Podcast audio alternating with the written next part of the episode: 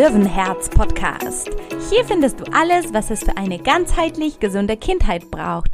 Ich bin Isabella und freue mich sehr, dass du eingeschaltet hast, dass du heute dabei bist, denn heute habe ich mal wieder ein sehr, sehr tolles Interview für dich hier mitgebracht und ja, auch ein sehr, sehr wichtiges Thema, wie ich finde. Und zwar geht es heute hier im Podcast um die pflanzenbasierte Ernährung beziehungsweise um den Veganismus in der Familie. Und dafür habe ich mir eine ganz tolle Expertin zu diesem Thema hier reingeholt, nämlich die liebe Anna Meinert von Family. Und Anna teilt mit uns ihre Expertise zu diesem wichtigen Thema. Anna ist nämlich selber seit 2012 vegan, hat auch drei Kinder. Sie ist Ernährungswissenschaftlerin, Bloggerin, Podcasterin, Autorin und Yogalehrerin. Und ja, die teilt ihr Wissen hier mit uns und ich finde, das ist ein ganz tolles Gespräch geworden. In dieser Podcast-Folge erfährst du Annas Tipps für einen sanften Anstieg in die vegane Ernährung, also was du tun kannst, wenn du überlegst, in die vegane Welt einzusteigen sozusagen. Die Anna erzählt uns, worauf es zu achten gilt, wenn du deine Kinder vegan ernähren möchtest, welche Nährstoffe substituiert werden sollten, wie du das am besten machen kannst. Ja, und ähm, wir sprechen aber auch über das wichtige Thema, nämlich was wir als Eltern tun können, damit sich unsere Kinder in der Kita oder Schule nicht ausgegrenzt fühlen, nur weil sie anders essen sozusagen. Also auch auf dieses Thema gehen wir kurz ein und zum Schluss erfährst du etwas über einen Eisenbooster direkt von der Anna, ein Rezept von ihr, also ein super Snack, insbesondere für die pubertierenden Mädels, wo das Eisen mehr denn je benötigt wird. Ja, und erstmal wünsche ich dir ganz viele tolle Erkenntnisse und Spaß mit dieser Folge und wir hören uns nach dem Interview. Hallo, liebe Anna, herzlich willkommen in meinem Podcast. Ich freue mich sehr, dass du dir die Zeit nimmst und dass wir uns heute austauschen können. Und ja, als erstes würde ich dich herzlich bitten, dich bei den Zuhörerinnen und Zuhörern vorzustellen. Ja, vielen, vielen Dank, liebe Isabella, fürs Einladen in deinen tollen Podcast mit diesem wundervollen Namen Löwenherz. Da freue ich mich schon so drüber, dass ich heute hier sein darf. Vielen Dank dafür. Ähm, ja, mein Name ist Anna Reinhardt und äh, ich bin Mama von drei Kindern, fast 18, 15 und 7 und ähm, lebe mit meinem Mann und den Kindern in Bonn. Und ja, ich habe Ernährungswissenschaften vor gefühlt ewig, von der Ewigkeit studiert, ähm, bin Yogalehrerin, ich arbeite als Ernährungscoach, als Bloggerin und Podcasterin, hm, habe auch ein Buch rausgebracht vor zwei Jahren für die vegane Kinderernährung und ja, das ist so ein bisschen meine Passion jetzt in den letzten Jahren geworden, wirklich äh, Familien, die die vegane Ernährung für sich entdecken, denen so die Leichtigkeit und die Freude, aber vor allem auch die Sicherheit zu vermitteln. Und weil da ist ja ganz viel Unsicherheit im Außen und da bin ich jetzt so in den letzten Jahren für losgegangen. Ja, wunderbar. Vielleicht magst du uns als erstes erzählen, wie es dazu kam, dass du selbst äh, in Richtung Veganismus gegangen bist oder wie da für dich der Weg gewesen ist, dass du dich entschieden hast, vegan zu leben. Ja, das ist ähm, total, äh, ja, ich finde es immer lustig. Ich habe es jetzt ein paar Mal erzählt in den letzten äh, paar Wochen. Und ähm, das war total unerwartet letzten Endes. Also es war so, dass ich dieses Portal, was heute ist es ein Blog, das hieß damals auch schon Family. Das war ein Familienportal, das hat mein Mann übernommen ähm, mit mir in Absprache, weil ich hatte kleine Kinder, ich war gerade mit dem Studium fertig und ich wollte aber viel zu Hause hm, machen und hatte irgendwie jetzt gedacht, okay, dann könnten wir dieses Portal jetzt groß machen. Und ähm, das war, wie gesagt, für vegane Familien. Und dann hatten wir noch ein anderes Portal übernommen. Da war ein bisschen mehr Leben. Dieses Wembley, das war ziemlich tot damals, aber es gab noch ein anderes, das gibt es heute nicht mehr, das heißt Veggie Café. Und das war ein großes Forum von Vegetariern, aber vor allem, wie dann sich hinterher herausstellte, vor allem von radikalen Veganerinnen und Veganern. Und, ähm, und ich habe also so im Hintergrund den Admin gemacht und habe immer die Beiträge moderiert und, und da so ein bisschen für Ordnung gesorgt. Und da, das war wirklich so, dass wir dachten, wir haben das immer so schmunzelnd mitgelesen. Also ich war schon vegetarisch zu der Zeit und immer schon sehr für gesunde Ernährung, mein Leben lang eigentlich schon. Ähm, aber diese vegane Szene, die war uns beiden echt suspekt, weil das war wirklich, die haben an niemandem ein gutes Blatt gelassen, der nicht hundertprozentig vegan war. Und also das war 2011, 2012 sowas, ja. Also das ist echt, wenn man jetzt diese vegane Szene verfolgt, die hat sich in meinen Augen auch total gewandelt. Und damals waren das aber vor allem Tierrechtler quasi, die sich für das Recht der Tiere eingesetzt haben, was ja auch richtig und gut ist. Aber die haben ganz oft, das war so meine Wahrnehmung, die waren mehr den Tieren zugewandt als den Menschen. Und das kam eben da auch ganz klar in den Formulierungen. So, das war der eine Punkt. Das heißt, also vegan.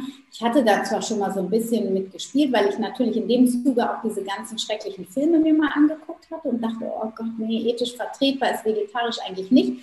Aber in so einer Menschengruppe mich reinzubewegen, das wollte ich irgendwie auch nicht. Also ich wollte nicht zu solchen Menschen gehören. Das hört sich so schrecklich an. Die Hälfte der Veganer, die das jetzt hören, die hassen mich ganz bestimmt. Also zumindest die, die sich jetzt angesprochen fühlen, vergebt es mir einfach. Ich war damals noch ähm, jung und hatte noch nicht so viel Ahnung wie heute. Ich, ähm, ja, Extremismus finde ich in jeder Form immer schwierig, ne? auch heute. Absolut, ja. Ja. Ich habe dann äh, ein Jahr später eine Yogalehrerausbildung äh, Yoga gemacht und habe da die Yogalektüre gelesen, der achtfache Weg. Ich weiß nicht, hast du die Yoga-Sutren auch gelesen zufällig? Nee, tatsächlich nicht. Mhm und äh, von Patanjali. Und da ich sehr strebsame Yogini war und teilweise auch immer noch bin, habe ich natürlich versucht, alles so gut wie möglich zu machen. Und äh, dieser achtfache Weg heißt halt, man hat verschiedene Schritte, die einen zur Erleuchtung führen. Das ist ja so das Ziel der Yogi, das Ziel. Mhm, mhm. theoretisch. Und ähm, ich habe dann also quasi mich äh, ja, dazu berufen gefühlt. Und da war ein Punkt auf diesem Weg, ist Ahimsa, Leidvermeidung heißt das. Mhm. Und ich habe dieses Kapitel abends gelesen und es meint Leidvermeidung auf allen Ebenen, also Leidvermeidung im Außen zu allen Menschen, aber auch zu allen Lebewesen, aber auch Leidvermeidung mir selbst gegenüber. Und das hat in mir gearbeitet und wirklich bin morgens aufgewacht und habe gedacht, okay, ja, also ich bin jetzt vegan, ich kann jetzt nichts mehr vom Tier essen. Äh, das war wirklich, es hat sich in der Nacht ein Schalter umgelegt, es war völlig ungeplant und für meine Familie total überfordert. Mein Mann hat gedacht, so, ah ja, die hat wieder so ein Spleen, weil als Ernährungswissenschaftlerin oder als Interessierte für das Thema, ja, das muss nicht immer Ernährungswissenschaftler sein, aber ich war immer schon interessiert, habe ganz viele verschiedene Ernährungsformen ausprobiert mhm. und, äh, und der dachte, ja, der, der Spleen, der geht wieder vorbei. Und dann bin ich natürlich auch genauso in diese Fettnäpfchen rein, die, die ganz viele Veganerinnen und Veganer am Anfang machen. Ne? Du hast ja diese rote Pille der Wahrheit quasi geschluckt. Und du siehst überall nur noch das Leid der Tiere. Du siehst aber auch, was die Menschen sich für ein Leid zufügen unter Umständen. Also heute sage ich, ich weiß, dass ich nichts weiß, aber damals habe ich das geglaubt, dass ich alles besser weiß und wollte die natürlich dann auch beschützen und, und bin dann da rausgegangen und habe versucht zu missionieren. Also eigentlich wollte ich aufklären, aber unterm Strich habe ich missioniert. Und das hat natürlich total für Gegenwehr und Ablehnung gesorgt, vor allem auch in meiner Familie. Und das, ja, das war nicht so eine einfache Zeit, aber es war eine interessante Zeit und eine sehr lehrreiche Zeit, ähm, wie ich so im Nachblick sagen kann.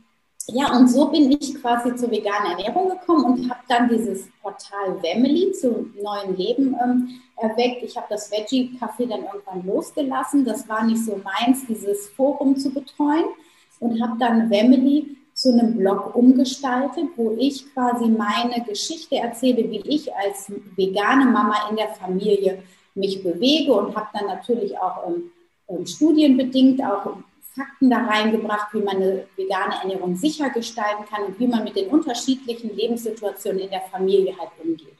Und daraus ist dann eben auch ein Podcast entstanden, der in meinen Augen aber viel auch über den Tellerrand hinausgeht, weil ich immer wieder merke, und da tendiere ich heute noch stärker als jemals zuvor hin, ähm, es geht nicht alleine um Ernährung. Es geht um viel mehr. Das weißt du auch. Du bist mit dem Ayurveda äh, verbunden ist. Es geht immer um das Ganze, das große Ganze und der, die Ernährung ist nur ein Aspekt davon. Und deswegen ist in meinem Podcast zum Beispiel auch ganz viel ja, weiß nicht, Kindererziehung ist immer wieder ein Thema, aber eben auch persönliche Weiterentwicklung, Mindset, Glaubenssätze etc. Ja, da geht's ziemlich bunt, ne, bei dir im Podcast. Das, das, das stimmt. Da sind alles sehr schöne Themen. Ich kann auch allen auf jeden Fall empfehlen, bei dir reinzuhören. Und ja, vielen Dank für die, für diese Erklärung oder für deine Geschichte, die du hier teilst, weil ich finde auch dieses Prinzip äh, des Nichtschadens, also das findet man im Ayurveda natürlich auch. Und das ist auch das große, große Thema in, im Bereich der Ernährung, auch aus ayurvedischer Sicht. Ähm, wobei man natürlich sagen muss, der Ayurveda ist per, also per se nicht nicht vegan oder auch nicht vegetarisch, aber da geht es auch tatsächlich darum, äh, dieses Prinzip des Nichtschadens ähm, auch zu befolgen sozusagen. Und es ist natürlich die Frage, wie das in der heutigen Welt äh, so wirklich umsetzbar ist ne? und ob das überhaupt möglich ist. Aber das ist natürlich auch ein Thema dann an sich. Und ja, liebe Anna, du hast äh, ja den Blog angefangen und hast angefangen, auch deine persönliche Geschichte zu, äh, zu erzählen. Und magst du uns vielleicht vielleicht so ein paar Tipps geben? Also angenommen, jemand möchte gerne anfangen, sich vegan zu ernähren in der Familie. Ähm, welche Tipps hättest du da für uns für so einen sanften Anstieg? Weil ich glaube, dass es sehr überfordernd sein kann und auch, wie du auch am Anfang angesprochen hast, mit viel Angst verbunden sein kann, äh, nicht ausreichend Nährstoffe zu sich äh, nehmen zu können und so weiter und so fort. Äh, magst du uns da vielleicht ein paar Tipps geben für so einen Einstieg in das vegane Leben? Ja, klar, super gerne. Also es kommt ja immer erstmal darauf an, aus welchem Grund werde ich vegan, ja? Wenn ich jetzt ähm, aus gesundheitlichen Gründen vegan werde, da ist ein sanfter Einstieg meistens nicht möglich, weil das ist dann eventuell eine Empfehlung, da mal was zu verändern. Wir gehen jetzt mal davon aus, man ist gesund und man möchte einfach ähm, den Tieren mehr ähm, Schaden vermeiden sozusagen und man möchte sich gesünder ernähren. Und ähm, man möchte am liebsten die Familie auch damit reinnehmen. So, dann ist mein erster Tipp immer erstmal ähm, zu gucken, was man so im Repertoire an Familiengerichten hat. Also mein Fokus ist Familie, aber wenn man jetzt keine Familie hat, dann kann man das für sich alleine natürlich genauso machen. Also was isst du gerne? Äh, was isst du regelmäßig? Was sind immer Lebensmittel, die in deinem Kühlschrank sind? Und dann einfach mal zu schauen, okay, ähm, gibt es da schon Lebensmittel oder ähm, Mahlzeiten, die von sich aus schon vegan sind? Ja, zum Beispiel, manche essen Nudeln mit Tomatensauce, gerade in der Kinderernährung, das ist immer so ein Klassiker. Oder aber auch ähm, äh, Teigerichte, ja, mit Kokosmilch. Die kommen ganz oft vegan daher, ohne dass uns das so bewusst ist. Allerdings muss man dann, wenn man draußen ist, auch nochmal achten, weil da ist manchmal Fischsoße drin. Die, die Thai-Leute und Vietnamesen, die verstehen nicht, was vegetarisch ist. Für die ist Fisch auch vegetarisch. Also das habe ich jetzt in den letzten Jahren wirklich ganz oft gehabt. Soll auch gar nicht ausgrenzend ähm, gemeint sein, aber das ist einfach, die haben teilweise ja gar kein Wort für, für vegan sein. Ja? Also das ist ja, ich meine, wir Deutschen haben ein Wort dafür und die Amerikaner und ich glaube, alle Sprachen, für die das irgendwann jetzt mal relevant wird, adaptieren das dann einfach. Also die, ne, so Urvölker, was, was ist denn vegan? Ist also mal davon abgesehen. Also von daher, es liegt dann einfach an der Kultur, ähm, dass die das einfach in der Form nicht verstehen. Ich habe auch jahrelang zum Beispiel immer mal wieder gehört von, von Kindergärtnerinnen, ähm, ihr Sohn ist vegetarisch, aber Hühnchen kann er doch essen, oder? So, okay. Also auch das ist bei manchen das äh, Wort vegetarisch, da gehören manchmal auch Hühnchen zu. Aber um deine Frage zu beantworten. Also der erste Schritt, Schau, ähm, welche Gerichte hast du schon in deinem Alltag, die schon vegan sind. Und wenn du dann Veganer werden willst, ohne dass du viel Zeit aufwendest, dann isst du im ersten Schritt erstmal diese veganen Gerichte einfach mehr. Und wenn du dann ein bisschen Gespür dafür gekriegt hast und Lust hast, weiterzugehen, dann schaust du, welche Gerichte in deinem Alltag kannst du leicht veganisieren. Also das heißt, wenn zum Beispiel eine Bolognese mit Hackfleisch gemacht wird, dann könntest du die jetzt mit Linsen machen. Oder es gibt jetzt, bin ich jetzt nicht der Mega-Fan, aber das wäre der einfachste Schritt. Es gibt ein Hack, ein veganes Hack mittlerweile. Ähm, über die gesundheitlichen Aspekte können wir vielleicht später nochmal sprechen, aber für den ersten Schritt, so auch gerade wenn man die Männer mit einnimmt und die nicht von sich aus sagen, ja, ich will mitgehen, dann sind solche Fleischalternativen auf jeden Fall eine ganz gute Möglichkeit, um da den Widerstand gegen das rein pflanzliche so ein bisschen runter zu ähm, drücken. Und ähm, also, dass man zum Beispiel die Bolognese mit einem einfachen Sojahack oder geschnetzelten oder eben diesen, was es da in der Kühltheke mittlerweile auch gibt, als vegane Alternative benutzt. Oder aber, wenn ähm, eine Soße sonst immer mit Sahne gemacht wurde, eine Gemüsesoße, dass man da einfach Soja-Cuisine reintut oder Hafersahne. Ähm, wenn man mit Käse überbackt, war früher immer die Empfehlung, vor zwei, drei Jahren noch so einen Mandelschmelz zu machen. Also ein Mandelmus, ein bisschen mit heißem Wasser, Gemüsebrühe, Knoblauch, Salz, Pfeffer und Hefeflocken und das dann als Käse zum Überbacken zu nehmen. Heutzutage gibt es natürlich auch diesen wundervollen ähm, Käseersatz, der auch geraspelt daherkommt und der auch sogar schmilzt im Backofen. Also das wäre auch eine Möglichkeit. Ist ein Ersatzprodukt und nicht so nährstoffreich aber für den Anfang definitiv in Ordnung. Ne? Man muss ja immer gucken, will ich jetzt vollwertig sofort vegan sein, also hundertprozentig gesund, oder ist mir erstmal der Umstieg wichtiger? Wenn ich erstmal umsteigen will, dann kann ich auch wirklich im ersten Schritt, damit es mir leicht fällt, auf diese Ersatzprodukte zurückgreifen, die wir jetzt überall im Supermarkt haben. Das ist ein Riesengeschenk. Und dann gehe ich aber im zweiten, spätestens im dritten Schritt auch mal dahin und zu gucken, ist das denn wirklich gesünder oder ist das wirklich gesund und wie kann ich das dann tatsächlich auch vollwertig vegan gestalten? Aber das ist ein Schritt, der ganz viele im ersten Schritt überfordert. Mhm. Kommt ja auch immer darauf an, wie bin ich von zu Hause groß geworden. Bin ich mit vollwertiger Ernährung groß geworden, dann ist der Schritt in vollwertig vegan nicht das Problem. Aber bin ich mit normal mischköstlicher Kost groß geworden, mit viel Sahne, mit viel Aufschnitt und so weiter, dann kann das sehr hilfreich sein, auf diese Fleischalternativen zurückzugreifen. So, und wenn ich also quasi dann leichte Gerichte einfach veganisiert habe und sage ich mal zwei, drei Wochen so vegan gegessen habe, dann äh, würde ich mich dran wagen, neue Rezepte zu probieren. Und dann gibt es ganz tolle Bücher mittlerweile, vegan für Einsteiger und so weiter. Es gibt tolle Blogs, es gibt auf Instagram tolle Inspirationen. Und das sind wirklich tolle Sachen, wo man, wo man richtig dann erfährt, was für eine Bereicherung die vegane Ernährung ist. Es muss sich ja nicht jeder hundertprozentig vegan ernähren, aber da diesen Blick über den Tellerrand zu wagen und wirklich zu sehen, wow, man kann aus Kichererbsen so eine Art Chicken Nuggets machen, ja, die schmecken so grandios und, und sind ganz natürlich und richtig lecker, ja, also es gibt da so, und dann entfaltet sich so dieses Feuerwerk der Geschmäcker in einem. Eine ganz neue Welt. Ja, mhm. ja, ich finde, da sprichst du aber auch einen ganz wichtigen Aspekt an, nämlich der Freude und der Neugier, die damit auch einhergeht. Ne? Also das, äh, wie du auch ganz am Anfang erzählt hast, jede Form des Dogmatismus oder Extremismus ist ist, äh, glaube ich, auch so der falsche Weg, weil man könnte ich mir vorstellen, das Gefühl direkt bekommt, einem wird was weggenommen und ähm, ne, man hat schon genug Stress sozusagen und da darf man noch nicht das essen, was man eigentlich gerne möchte.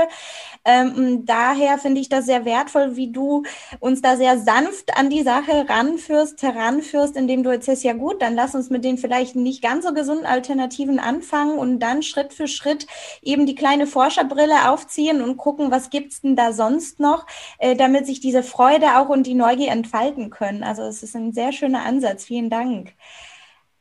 Ja, gerne. Also das ist absolut wichtig. Ja, also nicht dieses, äh, ich darf jetzt nichts mehr essen, sondern wow, was bietet sich mir jetzt an Geschmacksvielfalt? Mhm. Natürlich ist man im Außen, wenn man in Restaurants geht, wobei das auch nicht mehr so ist, wie es vor zwei Jahren noch war. Es gibt fast in jedem Restaurant mittlerweile naja, okay, nicht in jedem. Wenn ich jetzt so an meine Verwandten denke, die wohnen in der Nähe von Hannover, da wo die ganze Tiermast ist, da gibt es wirklich keine veganen Gerichte, aber in der Regel, wenn man so ein bisschen städtisch lebt, gibt es immer vegane Gerichte und man, wenn man nachfragt, gibt es immer Möglichkeiten.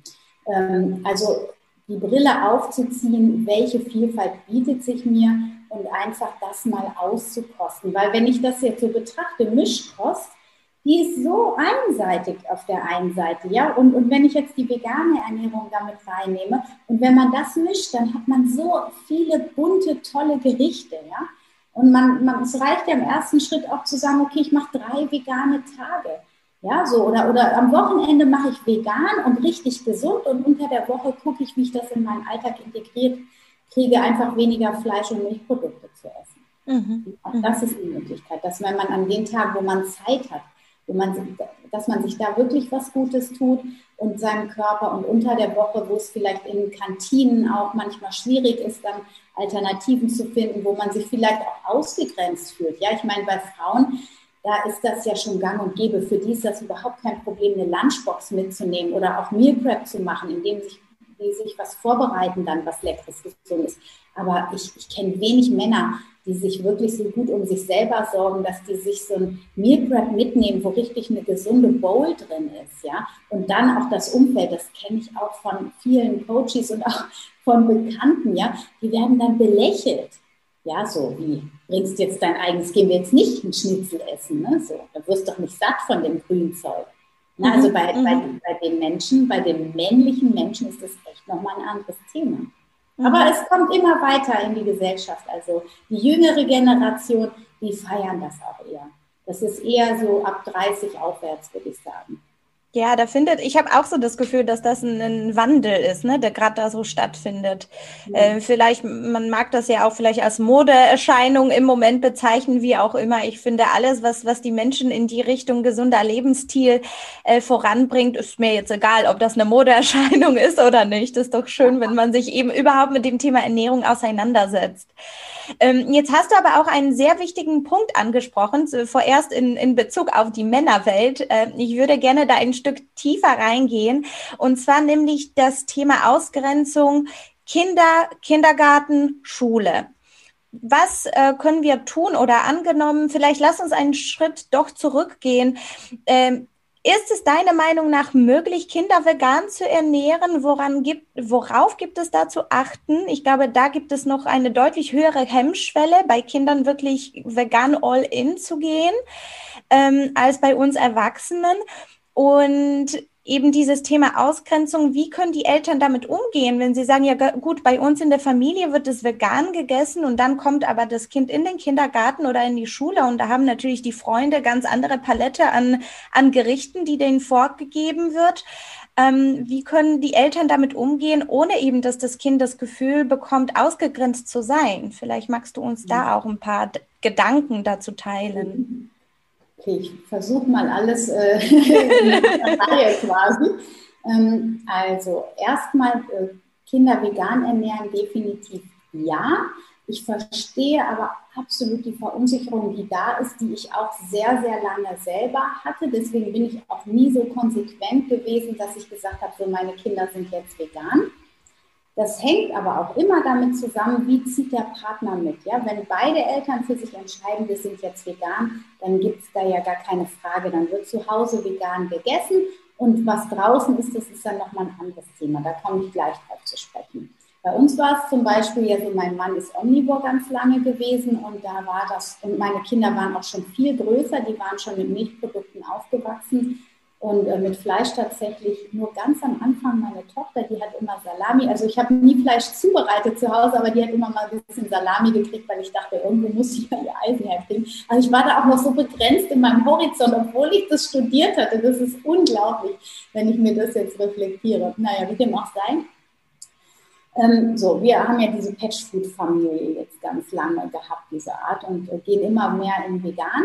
Ähm, und das funktioniert, aber was ganz wichtig ist und deswegen ist es auch immer wieder in den Medien und ich bin teilweise auch dankbar dafür, denn ähm, es gibt einige Nahrungsergänzungsmittel, die gegeben werden müssen. Eins, nämlich das Vitamin B12, das wissen die meisten Gott sei Dank mittlerweile, das muss gegeben werden, weil wir da ganz massive psychische Störungen und in der Gehirnentwicklung äh, Probleme kriegen, die teilweise irreversibel sind. Und Erwachsene, die können, die haben sich über die Jahre ihre Mischkosternährung ähm, quasi einen Speicher an B12 angeeignet, aber die Kinder, die bauen den halt in der Kindheit erst auf und wenn die das Supplement dann nicht bekommen, B12, was de facto nur in tierischen Lebensmitteln enthalten ist und auch nicht in allen, ähm, dann haben die ein Problem. So deswegen ist das B12 unerlässlich.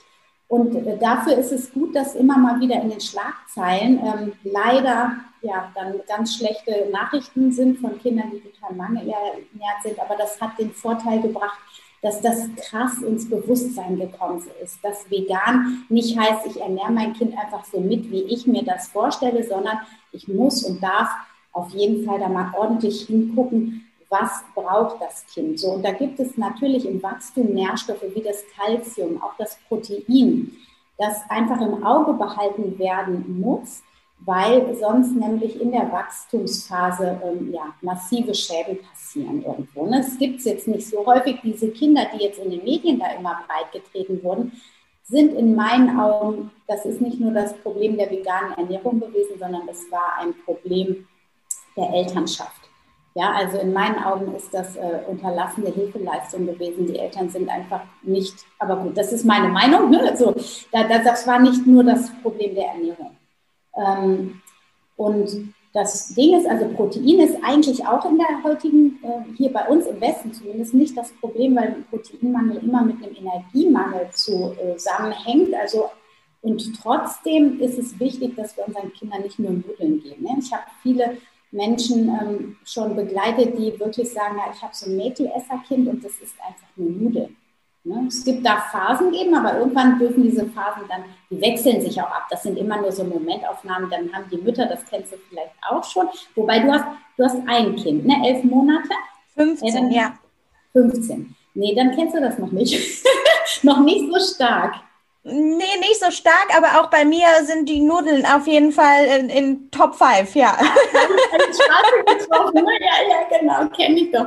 Ja, aber es ist einfach so, wenn man mehrere Kinder begleitet hat, ja, oder auch bewusst im Umfeld mal achtsam schaut. Es gibt Phasen, genauso wie es Entwicklungsphasen gibt, wo die Nächte mal schlechter sind. Ja, und, und die hören auch wieder auf. Und dann gibt es Phasen, wo das Ernährungsverhalten mal in unseren erwachsenen Augen schlechter ist das hat aber auch irgendeine Funktion, die wir halt nur nicht verstehen. Und da dürfen wir uns auch entspannen. Nur heißt es trotzdem, bei den Veganern muss man genauer hinschauen. Und das ist auch im Augenblick erstmal so in Ordnung, ähm, dass wir darauf achten. Eisen ist ja auch ein kritischer Nährstoff. Wobei der bei den Kindern, es gibt jetzt diese Veggie-Studie vom Dr. Äh, Markus Keller, und da wurde ähm, eine Verzehrstudie ist das, da wurde herausgefunden, dass eigentlich die Aufnahme von eisenreichen Produkten total gewährleistet war. Da war Eisen gar nicht das Problem, da war Kalzium sogar eher das Problem. Mhm. Nur wir wissen nicht, was im Körper ankommt. Das ist gerade noch so, ne? weil das war ja keine Studie, wo Blut abgenommen wurde, die läuft jetzt gerade. Und ähm, da müssen wir da halt nochmal gucken. Aber ähm, vom Prinzip her ist es einfach wichtig, dass wir uns einmal bewusst machen, welche kritischen Nährstoffe gibt es in der veganen Kinderernährung und dass wir dann unseren Speiseplan vielseitig darauf auf, ausrichten und vor allem nährstoffdicht in der Kinderernährung, dass wir da ein Auge drauf haben. Und das macht man zwei, dreimal, am besten natürlich mit einem Ernährungsberater weil Kinderärzte, die haben überhaupt, also leider keine Ahnung von Ernährung. Ich glaube, das, ich weiß nicht, wie du das siehst, aber äh, das, das sickert ja auch immer weiter durch. Ne? Ärzte haben das einfach nicht im Medizinstudium. Die, wenn ich zum Arzt gehe mit irgendeinem Symptom auf der Haut, dann, dann kommen immer irgendwelche Vermutungen, was das sein könnte, aber es wird nie nach Nährstoffen geguckt. Nie.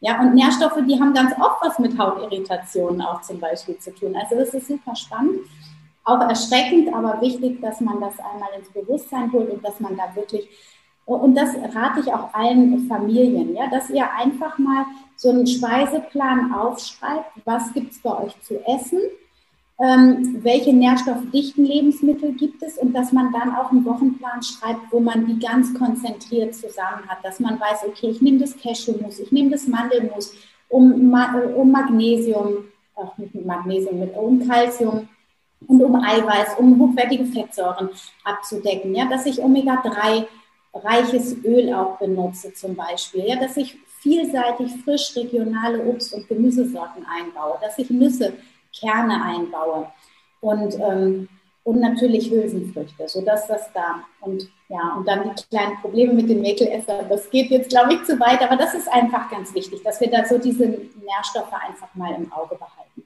Und dann kann man das ganz klar sicher und gut durchführen in der Kinderernährung, absolut.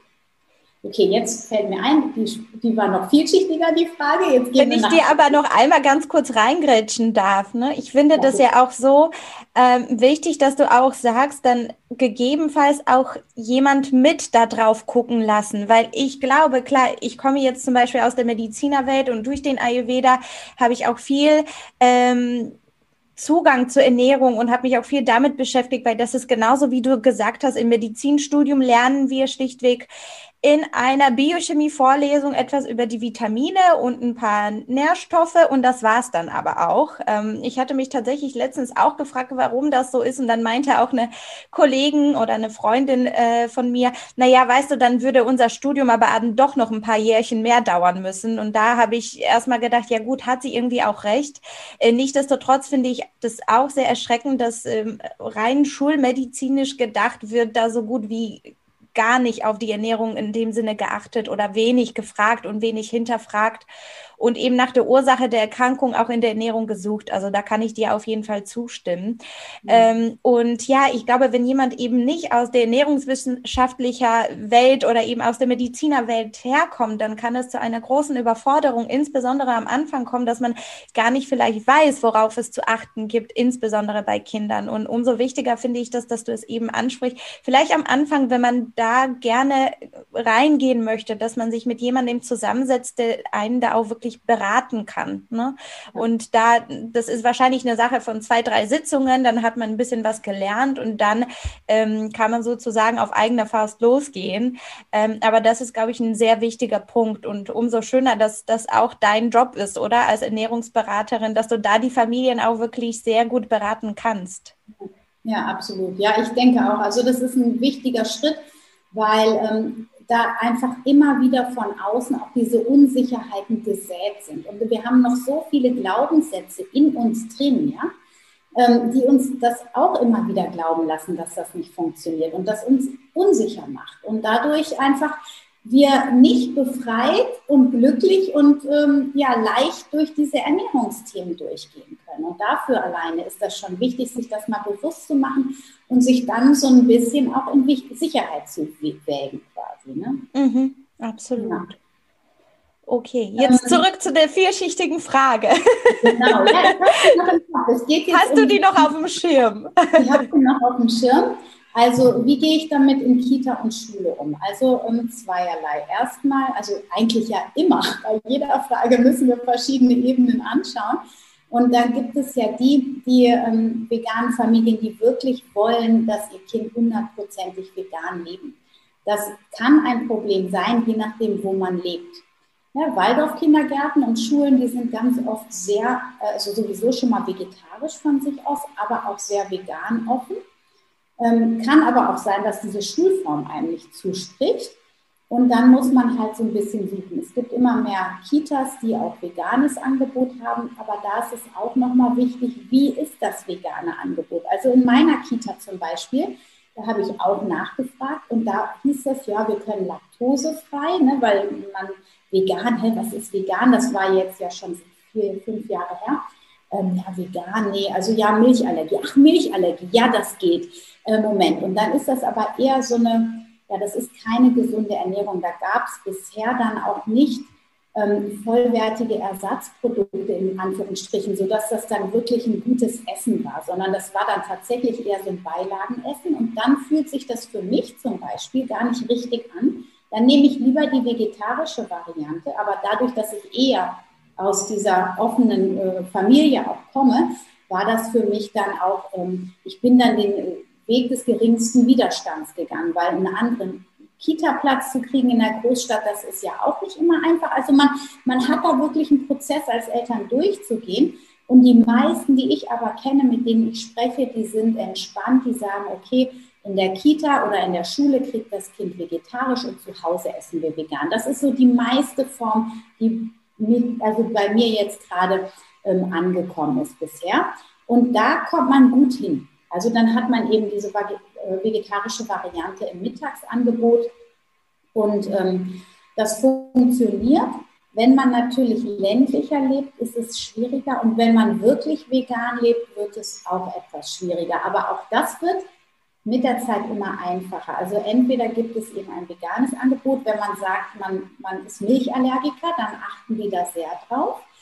Ähm, und es gibt auch ein, ähm, ein, ein, Service, ein Catering-Service, der deutschlandweit veganes Essen an Kitas und Schulen liefert. Also das ist richtig, richtig gut. Hm, okay. Aber ich habe vor drei Jahren, ich habe ein Interview auch in meinem Podcast. Und ähm, also das fand ich richtig gut, weil die natürlich dann auch auf die Nährstoffe so ein bisschen achten. Die geben natürlich jetzt nicht so, ja, ähm, das ist jetzt nach der Deutschen Gesellschaft der Ernährung, die Empfehlungen werden da beachtet, das nicht. Ähm, also das wird da nicht draufgeschrieben, aber die sind wesentlich ähm, achtsamer mit, mit Hülsenfrüchten und dass das einfach ein vollwertiges Essen ist. So. Ähm, Lunch Vegas heißen die. Also um jetzt hier nochmal den Namen zu sagen, vielleicht interessiert das jemanden. Ähm, so, du hattest aber auch auf jeden Fall das Problem der Ausgrenzung angesprochen. Und ja, ähm, auch da sehe ich verschiedene Aspekte. Zum einen, gerade in der Kita, ähm, muss ich gucken, gibt es da überhaupt die Wahrnehmung von Ausgrenzung bei meinem Kind? Weil möglicherweise sind die Kinder noch so unbewusst in der Wahrnehmung, dass sie das nicht so ganz mitkriegen. Und dann ist das auch nicht unbedingt eine Ausgrenzung. Ja, das kann ganz oft ein Gefühl sein, was die Eltern projizieren und was bei den Kindern nicht so ankommt. Also bei mir kann ich zum Beispiel sagen, mein Sohn ist der einzige Vegetarier ganz lange gewesen in der Kita.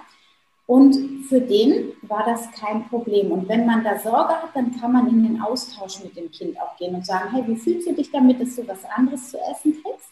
Und wenn man merkt, auch das Kind möchte lieber das Gleiche, dann muss man entscheiden, wie man damit umgehen möchte. Möchte man dann von seiner Ethik oder seiner Moral oder seinen Gesundheitsvorstellungen zurücktreten und dem Kind diesen Ausgrenzungseffekt nicht mitgeben?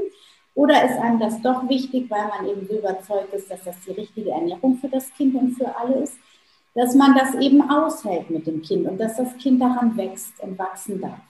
Ähm, ich habe mir tatsächlich gar nicht große Gedanken darüber gemacht, weil ich gesehen habe, das Kind hat immer, also mein Sohn hat immer was anderes bekommen, was entweder ähnlich war oder was ihm aber auch geschmeckt hat. Also wenn die Fleisch hatten, dann hat er zum Beispiel Rührei bekommen.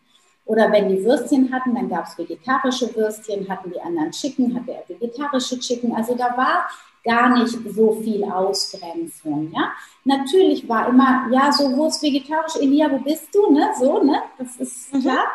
Ähm, aber und er hat mir dann irgendwann freudig gesagt, Mama, die Mathilda, die ist jetzt auch vegetarisch wie ich. Also er hat sich da schon gefreut, als er dann nicht mehr der Einzige war. Aber er hat nie drunter gelitten, glaube ich. Also mhm. bin ich mir ziemlich sicher. Und jetzt ist es für ihn, der ist jetzt sieben, jetzt hat er natürlich lange nicht in der Schule gegessen, aber ähm, das ist für den ganz klar, er ist einfach anders als die anderen. Und dadurch, dass wir das in der Familie ja auch immer mal wieder besprechen, weil mein mittlerer Sohn ist vegetarisch, mittlerweile im Augenblick auch wegen einer Allergie tatsächlich vegan.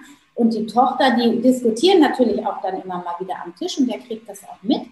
Ähm, für den ist es einfach eine Welt, die existiert. Ja, es gibt ja für Mischköstlerkinder gibt es diese Welt gar nicht. Die, die erleben das dann erst in der Schule. Und, und, die sind aber nicht so, wie wir als Erwachsene das oft denken, dass sie sagen, äh, guck mal, der isst gar kein Fleisch, das ist ja voll der Loser. So sind die Kinder nicht. Die sind vielleicht in der fünften, sechsten, siebten Klasse phaseweise mal so, ja. Aber in der Zeit hat das Kind ja sich schon mit seiner Situation so angefreundet, dass es da schon so reingewachsen, dass es entweder darüber stehen kann oder es ist dann nochmal Redebedarf natürlich mit den Eltern. Das muss natürlich dann zu Hause aufgefangen werden, wenn das Kind so ausgegrenzt wird, definitiv. Oder das Kind entscheidet sich, Mama, weißt du was, die finden, die, die mobben mich da, ähm, ich möchte auch lieber Fleisch essen. Und dann ist es die Entscheidung des Kindes und dann müssen und dürfen wir als Eltern da zurücktreten und sagen, gut, wenn das für dich jetzt richtig ist, dann bitte, dann mach das. Ne? Also so, das ist immer wieder so ein Seiltanz, aber ähm, er ist möglich, wenn man in Kontakt mit den Kindern ist, wenn man in Kontakt mit sich selber ist, wahrnehmend ist und wenn man auch in Kontakt mit den Erziehern ist. Ne? Man kann auch mal nachfragen, was haben Sie für ein Gefühl?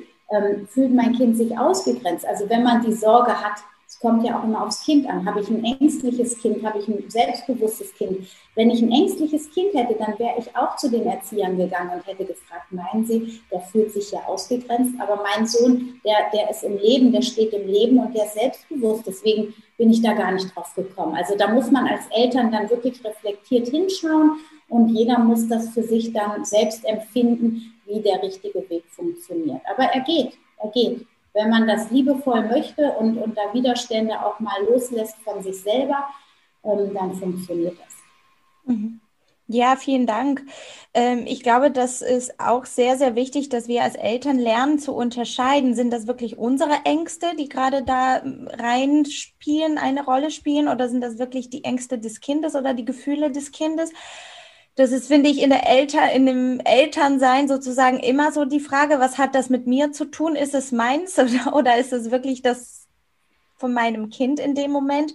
Und auch ein sehr wichtiger Aspekt finde ich, dass du gesagt hast, man darf auch oder man soll das Kind ja mitentscheiden lassen. Ne? Ich finde, das ist auch so, so ein ganz wichtiger Punkt, auch, auch zu sagen, ja, zu Hause machen wir das so und so. Wenn du aber natürlich in, in der Schule das Gefühl hast, äh, du möchtest unbedingt Fleisch essen, ne, dass, dass, man, dass man da auch die, den Weg mitgeht. Ja. Weil ich glaube, dass äh, das dann in, im, im Endeffekt auch ein bisschen nach hinten losgehen kann. Ne? Aber wenn man die Kinder da abholt und auch rechtzeitig, wie du äh, sagst, durch die Beobachtung, durch, äh, durch die Gespräche mit den Erziehern, mit den Lehrern und auch vor allem mit dem Kind selbst, ähm, dass man da so ein, so ein Gefühl entwickeln kann, inwieweit geht das wirklich oder inwieweit funktioniert das wirklich für mein Kind, ne? finde ich ein ganz, ganz wichtiger Punkt. Super. Jetzt haben wir auch schon einige der Nährstoffe angesprochen. Ich habe ähm, trotzdem eine Frage noch in Bezug auf, auf äh, den Eisenhaushalt oder ähm, in Bezug auf die pubertierenden Mädchen, weil Eisen ist ja bei uns Frauen insgesamt sowieso so ein Thema durch, durch die Menstruation natürlich. Und es ist so, dass die pubertierenden, pubertierenden Mädchen sowieso einen äh, erhöhten Bedarf haben, zu einem aufgrund des Wachstums und zum anderen aufgrund eben der Menstruation, die auch obendrauf noch dazukommt. Äh, gibt es von deiner Seite irgendwelche tollen Eisenbooster oder irgendwas, was du für die Pubertät insbesondere empfehlen könntest? Hm. Also ähm, gebe ich dir absolut recht, da darf man ein Auge drauf haben.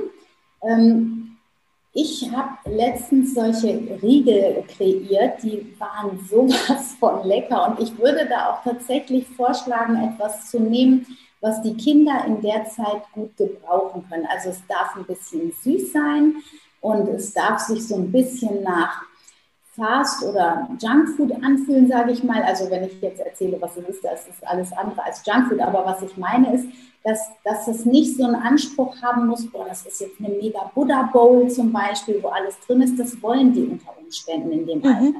Ja?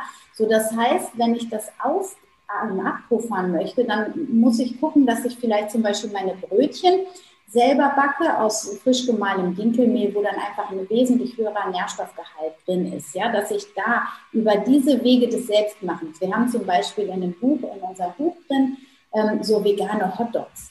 Ja, da haben wir die Burgerband selber gemacht. So, und, und, und dann kann man das alles so ein bisschen gesund. Wir haben den Tomatenketchup selber gemacht. Ja, das ist natürlich ein bisschen Aufwand. Aber ähm, ich kenne ganz viele in der veganen Szene, die wirklich auch viel zu Hause selber machen. Und dann kann man da natürlich auch von ausgehen, dass da viel mehr Nährstoffe drin sind und viel mehr Stoffe von dem, die ich wirklich haben will und weniger von denen, die ich nicht haben will. So. Und wenn ich jetzt den Eisenbedarf anschaue, da würde ich ganz viel zum Beispiel mit Tahin arbeiten, ja, mit Sesamsoße. Ähm, da können wir eine schöne süß-saure Soße machen oder eine süß-scharfe vielleicht schon, je nachdem, wie das Kind so geeicht ist. Aber Sesam, ein bisschen Sojasauce und Ahornsirup, da kann man eine tolle Soße zum Dippen machen. Sommerrollen, Frühlingsrollen, das lieben die. Ja, und dann kann man da Tofu, Tofu ist auch relativ eisenreich mit reintun. Man kann Sesam auch noch geröstet damit reintun in die Sommerrollen. Aber was ich immer ähm, gerne im Kühlschrank habe, leider nicht, nicht immer, weil ich es nicht immer schaffe, das zu machen oder dann auch, wenn ich die Zeit habe, nicht dran denke. Ich mache solche Powerriegel. Und zwar sind die dann auf Basis von Kakaobutter und Datteln. Und mm. ähm, dadurch haben die so, also die Kakaobutter, die gibt dieses schöne Fettige und dieses mm. Speichelhafte im Mund, das finden die schon mal super. Die Dattel, die Süße. Und man kann Datteln zum Beispiel zum Teil auch durch Aprikosen getrocknete ersetzen. Getrocknete Aprikosen haben einen exzellenten Eisenwert, also hervorragend äh, zum eigenen Gesicht. Und dann kommen da eben nämlich rein ähm, da kommen Hanfsamen reingeschälte, da kommen Chiasamen rein, da kommen Amaranthtops rein, da kommen geröstete, gehackte Mandeln rein. Habe ich schon gerösteten Sesam gesagt? Also So, und, und dann wird das alles vermischt und kommt in den Kühlschrank und dann schneide ich das in Riegel und da habe ich durch den Sesam, durch Chia, ähm, durch Hanfsamen, ähm, dann kommt Vanillepulver. Vanillepulver ist ganz ah. Oder für die Schokolade. Unschlagbar, ja. Ja, ja, ich liebe, ich bin totaler Vanille-Junkie, aber ähm, natürlich mögen die Kiddies auch gerne Schoko. Dann kommt natürlich rohes Kakaopulver rein. Und, ähm, und die schmecken einfach richtig lecker. Also ich habe bis jetzt noch keinen Teenager durch meine Küche laufen gesehen, der, der nicht diese Riegel total lecker fand. Man kann natürlich auch eine Art Energy Balls machen, aber das ist so meine Empfehlung. Die kann man richtig schön voll mit eisenreichen Samen und Kernen und Nüssen machen. Und man kann sie sogar durch das Süße und Fettige noch schmackhaft machen. Und das, das essen die dann einfach echt gerne. So, das kann man dann als Snack anbieten. Man kann natürlich aber auch morgens den Porridge noch mal ein bisschen tunen ne, oder das Müsli ein bisschen tunen, dass man darauf achtet, mit Quinoa und Amaranth zu arbeiten, dass man mit Hirse arbeitet. Das sind alles eisenreiche Getreidesorten. Man kann auch natürlich alles, was so beerig ist, die ganzen ähm, Heidelbeeren, wilde Heidelbeeren, aber auch ähm, Himbeeren, so, dass, da kann man die Kinder schon mit kriegen, dass man den schönen Smoothie macht zum Beispiel, wo man immer mal wieder auch so ein bisschen Nussmus rein tut, ne, wo man dann auch eben das Kalzium ne, von der Mandel zum Beispiel mit, mit drin hat. Und äh, da kriegt man die oder Nice Cream kann man auch toll äh, mit Hanfsamen so ein bisschen rein verstecken. Ja, wenn man da Erdbeeren, Cashewmus und Hanfsamen zum Beispiel macht, super. Also ja. Ich glaube, dass es ganz wichtig ist auch, dass man sich vielleicht erstmal am Anfang vor allem von gewissen Rezepten auch inspirieren lässt, weil natürlich ein gutes veganes Kochbuch enthält sicherlich, gehe ich davon aus, ähm, Gerichte, in denen quasi all diese Sachen mit enthalten sind. Also ich ähm, bin ja auch phasenweise, habe ich dir auch im Vorgespräch kurz erzählt, auch phasenweise vegan unterwegs und ähm, auch diese Sachen gerade, die, die, die du erwähnst und aufzählst, die, die gehören dann tatsächlich in ganz viele Gerichte, die ich dann nach dem Rezept gekocht habe. Also ich glaube, das ist vielleicht auch ganz wichtig, dass man sich von den guten veganen Kochbüchern erstmal inspirieren lässt, bis man selber so ein Gespür bekommt, wo ist was drin enthalten. Und äh, zum Beispiel Mandelmus tue ich persönlich total gerne in mein Porridge morgens rein. Und mein kleiner Sohn, der liebt dieses Ding. Also ohne Porridge gibt bei uns gar, gar nichts. Und der liebt auch wirklich diesen Mandelmus. Der, der möchte den mit dem kleinen Löffelchen auch immer, bevor alles fertig ist, auch nochmal bekommen. Und ähm, das ist natürlich auch, ähm, ich koche grundsätzlich unheimlich gerne nach Rezepten, weil ich einfach in der Küche gar nicht kreativ bin, muss ich schon ganz ehrlich zugeben. Und ich glaube, dass es auch ein ganz wichtiger Punkt ist, dass man vielleicht auch, wenn man in das vegane Leben auch mit einsteigt, nicht so das Gefühl hat, man ist damit komplett alleine gelassen, auch, auch mit den Rezepten, äh, sondern eben, dass man vielleicht mit Tahin, also diesem Sesam, muss und das mit Spinat als Kombination mit irgendwelchen Bohnen, das schmeckt dann alles auch wirklich sehr, sehr köstlich. Mhm. Ähm, aber eben, dass man dann mit Hilfe von guten Rezepten auch abgeholt wird. Ne? Ja. Ja, oder dass man eben auch so sich einmal bewusst macht, was ist eigentlich alles eisenreich und das einfach auch anbietet. Also Kürbiskerne sind zum Beispiel auch mhm. total eisenreich und die mhm. sind auch wunderbar zum Snacken. Wenn man immer so ein Schälchen Kürbiskerne und am besten natürlich geröstet, dann schmeckt es noch ein bisschen besser und dann haben wir auch die antinutritiven Stoffe, wie die Phytinsäure dann abgebaut sozusagen und dann, ähm, dann geht das also. Das ist überhaupt kein Problem, wenn man sich da einmal, wie wir es vorhin auch schon gesagt haben, einmal informiert und sich da was überlegt, wie passt das bei uns gut in den im Alltag. Du sagst, ihr macht Porridge, wir machen zum Beispiel im Augenblick immer Smoothie Bowls. Mhm. Und, und da sind ganz viele Sachen drin, die einfach einem schon total super stark in den Tag ermöglichen und, und wo wirklich schon viele Nährstoffe drin sind. Und wenn wir dann diese 80-20-Regel uns anschauen, ja. dann essen die 80 Prozent gesund zu Hause und 20 Prozent die Teenies, die essen halt phasenweise auch echt Mist. Ja, Gehört dazu. Das, das müssen wir aushalten, habe ich auch gemacht. Also. Mache ich ab und zu auch immer noch. Ich, ich auch, ja. Ich also, finde, das gehört zum Leben. Restaurants mehr essen, also so McDonalds und so, das geht für mich gar nicht mehr. Aber es ähm, gibt ja genug anderes äh, ja, Zeug. Genau. Jetzt dann zum Beispiel ein veganes Magnum. Oh, herrlich. Mhm, ja. ja, ich finde auch, das gehört alles einfach zum Leben auch der Genuss und auch wenn man mal richtig Lust auf irgendwas hat, was vielleicht wirklich ungesund ist in dem Moment, das wird der Körper durchaus auch verkraften. Vorausgesetzt, das ist jetzt nichts, was man tagtäglich zu sich nimmt. Ne? Auch ein genau, ganz wichtiger Punkt. Immer nur die Dosis macht das Gift. Ne? Absolut, genau. ja, liebe Anna, ich werde auf jeden Fall dein Buch verlinken und freue mich auch selber, da in deinen Rezepten zu stöbern. Ähm, gibt es außer deinem veganen Kochbuch. Äh, das ist ja auch, du bist auch die Co-Autorin, oder? Du bist das genau, ist auch mit Carmen und ich haben das zusammengeschrieben. Die Carmen Herzegwi, die hat ja schon das für die vegane Schwangerschaft geschrieben mhm. und wir haben das vegan für unsere Sprösslinge dann gemeinsam geschrieben. Ich habe den Nährstoffteil übernommen und sie so ein bisschen den Familienalltagsteil und, ähm, und die Rezepte haben wir dann zusammen kreiert und fotografiert. Also wir haben das ja alles äh, selber gemacht quasi. Und ähm, da sind natürlich auch tolle Rezepte gerade für Teenager eben drin. Ne? Also mhm. gerade wenn man da jetzt Teenager zu Hause hat. Wir haben Pizza gemacht äh, und alles eben aber wirklich ähm, gesund. Mhm. Ne? Dann brauchen die Teenies auf nichts zu verzichten, aber haben trotzdem äh, und haben genug Nährstoffe dadurch. Oh, wie schön. Also vegan für unsere Sprösslinge, genau. Das, genau. ich finde auch, dass es auch ein ganz toller Titel ist, auf jeden Fall.